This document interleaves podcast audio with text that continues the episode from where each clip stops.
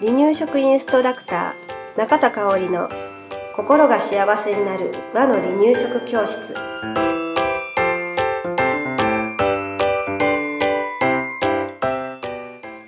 第84回です。今日は離乳食インストラクター養成講座名古屋クラス1日目ということで来年3月に離乳食インストラクターになる人たち4人と一緒に愛知県名古屋市からお届けします皆さんこんにちはこんにちは。はい。もうね、今何時 ?4 時になってますけど、朝から6時間講座を受けてます。疲れてないですか？頑張ってるよね。うん。でね、今日は、えーゲスト講師に0歳からの予防医学として活動されている看護師の牧かな子さんに来ていただいてます。で、あの、せっかく来ていただいてるので、ポッドキャストにもゲストとしてお呼びしました。よろしくお願いします。よろしくお願いしますはい。ではね、まきさんの自己紹介をお願いします。はい。えー私はもともと看護師の資格があるので、えーがん治療に携わっていた看護師なんですけども、たくさんのそのがん治療、抗がん剤とか移植の医療なんかに携わる中で、まあ、良くなって退院する方もいらっしゃるんですけども、やっぱり亡くなる方も結構いらっしゃって、で、その中でも、えー中高生の子供たちが亡くなっていくところを、まあ、目の当たりにして、お母さんが自分が食べさせてきたものの、そのチョイスが間違っていて、病気になったんじゃないかとか、自分が食べてきたものの影響で病気になったんじゃないかっていうことを一生悔やむんだなっていうことが分かって、それから、えー予防医学の方に転身しようと思い、今に至ります。はい。で、0歳からっていうキーワードをつけたきっかけは、自分の、えー子供の、えー離乳食期に、えーこのタイミングで、え病気を予防したりとか、体に何がいいかってことを意識しながら、え離乳食、また幼児食を進めることによって、え家庭から病気がなくなればいいなという思いで、え0歳からの予防医学講師として今活動しています。0歳からの予防医学っていうのがなかなかなんか新しい感じが私にはするんですけれど、普段ね、どういった講座をされてるんですか？それで、マキさんの講座に来られる方ってどういった方が多いのかなっていうのを教えていただけますか？はい。えー内容は、あの、私が考える予防医学っていうのは、やっぱ免疫のことが分かり、えー化学物質のことが分かり、で、お野菜とかの効能が分かり、で、調味料が選べたりとか、で、やっぱり脳の関係、味覚の関係が分かり、で、えーまあ、それを通じて、まあ、1年、まあ、その四季折々に合わせた体調不良に合わせた、あの、病気の予防の仕方として1年かけてしてるんですけども、えー来られる方の、えーまあ、一番多いのが離乳食を始めたお母さんで、食の安全を検索したり、あの、強い子供に育てたいと思って、まあ、検索していたところ、えー私にたどり着く方、ブログとか、フェイスブックとかでたどり着く方が多くて、参加されています。はいなるほど。で、そのお母さんたちからいろいろな質問をおそらく受けると思うんですけれど、その中でもこれが多いなっていう質問、悩み、相談などありましたら教えてください。そうですね。やっぱり私は看護師ですので、皆さんはその何を食べたらやっぱりこう体に不具合があるのかとか、こういうものを食べると、あの、逆に病気を防げるのかとか、そういう視点でのご質問が多くって、まあ、一番多いのがまあ食の安全性についてです。まあ添加物、またその農薬に関する問い合わせが多くって、で添加物農薬の講座はもう今、えー300人以上、えー受講されて、で毎年あの大体100人単位で受講されているような講座なので、やっぱりネットでいろんな情報が飛び交っているけども、うんその記事を書いてるのが普通の一般の人だったりする。でもまあ医療従事者からあの正しい情報を得たいということで、えー参加されることが多いです。うーん添加物すごい気になるところですよね。うんでなんか簡単に添加物のことを表示を見てね、うん。簡単にあこれは食べていいもの悪いものっていうのを見極める方法って何かあります？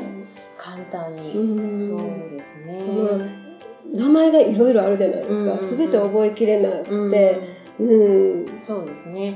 あの、まあ、シンプルなうん。材料、えーなんか表示が極力少ない。例えば5行。えー同じ商品でも添加物表示が5行のものと3行のものとあるのであれば3行のものを選ぶとか、極力化学物質が少ないものを選ぶ。で、私が講座で毎回お伝えしているのは、とにかく自然界のもの。頭でイメージして、えーお思い浮かぶもの。自然界のものじゃないと、やっぱり体に負担がかかるんだよってことをお伝えしています。あなるほどね、自然界のものっていうのがキーワードですよね。そうですね。うん。他に何か質問はありますか？やっぱり、あの、熱を出しやすいのはなぜなのかとか、その不調ですね。子供さんの不調が、その食へのチョイスが間違っているんじゃないかっていう不安から、あの、ご質問が多いので、うん子供さんと特に離乳食期っていうのはまだまだ免疫機能が未熟なので全然熱を出すことも問題ないしそれが強くなっていく過程なので、まあ、その仕組みその体がその抗体を作っていくこう仕組みなんかをお伝えしながらあのそれが弱いってことではなくって必要な過程なんだよってことをお伝えしていますう。ん、なるほど。それを知ったらお母さんたち安心するかもしれない。そうですね。慌てないようになるって結構言われますね、うん後々。うん、うんどんと構えれるようになりましたって言われます。うん、わかる。私も、あの、私保育士やから、うん保育現場で子供たちが熱出る現時をね、よく見てるんだけど、いざ我が子がね、9度とか熱が出ると、はぁってなって。わかります。慌ててもう救急病院に行って、もうこんなんで連れてきたらあかんよって言われるようなこともあったりしたんでね。うんねでもそういった知識があると、お母さんたちね、ちょっと、あ、ちょっと様子見ようかな、うんで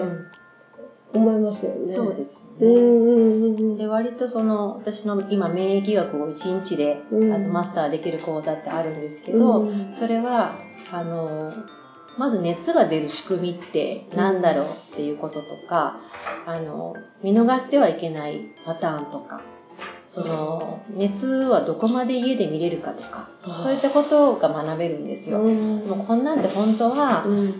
行政でねうん。あの赤ちゃんを産むまでに学べるといいなと思うことで、まあ、これから私が行政にそういったこともとつき10日の間にあの学べるような仕組みが作れたらなと思ってるんですけど、まあ、今、まあ、今の段階では、まあ、それを有料であのお伝えしているような感じです。うん。なかなかお医者さんも教えてくれるの。そうですよね。ね。ねいやちょっと興味があります。ん。はい。じゃあ、あのー離乳食期とか幼児食期のママに看護師としてうん。食を伝える人として、マキさんがお伝えしたいことって他にありますか？そうですね。やっぱり、まあ、がんとかあの重い病気の背景には、まあ、いろんな原因があるんですけどすごく食事口から食べるものが関わっているっていうのが、えー22年看護師をしていてあの実感していることなので、まあ、それがおじいちゃんおばあちゃんになってから気づくというよりは本当に子供の時から何を食べたら自分が元気になるかとか何を食べたら身長が伸びるとかうん。何でもいいんですけどこれを食べることによって、えー良くなることを本当に幼少期から、まあ、小学校でもいいんですけどもちっちゃい頃からこう身につけることによって親の元からこう独り立ちした時に一人で生きていける力がつくんじゃないかなって思っているんですね。まあ今私がやってる講座ってあの食育ですけどももう本当に一人で生きる生きていけるその強い心と体を作るためにお父さんお母さんがどういう教育をしていくかってことを、まあ、大事にして伝えしています。うん本当それ大事ですよね、うん食べ物を選ぶ力そうですね。選ぶ今力。ね大人も大人もね、選べ大人もそうですね。選くことが難しい時代ですから、それをね、やっぱり子供にも伝えていくことって大事だと思います。そうですねね。えじゃあ最後になるんですけれど、えー、マキさんの講座受講してみたいなっていう方はい。おそらくいらっしゃると思うんですけれどどうすれば受けられますか、はい。えー私、ブログをしています。で、ひらがなで、まきかなこと検索したら、大体トップに今上がってくると思うんですけど、うんまあ、まきかなこで上がってこなかったら、えー予防医学まきかなこで検索してもらったら、えーブログが出てきたりとか、あと Facebook とか Instagram とか LINE アットなんかもしてますので、よかったらご登録いただけたらなと思います。はい。じゃあ、マキかなこで検索してくださいね。はい、よろしくお願いします。はい。今日はありがとうございました。ありがとうございました。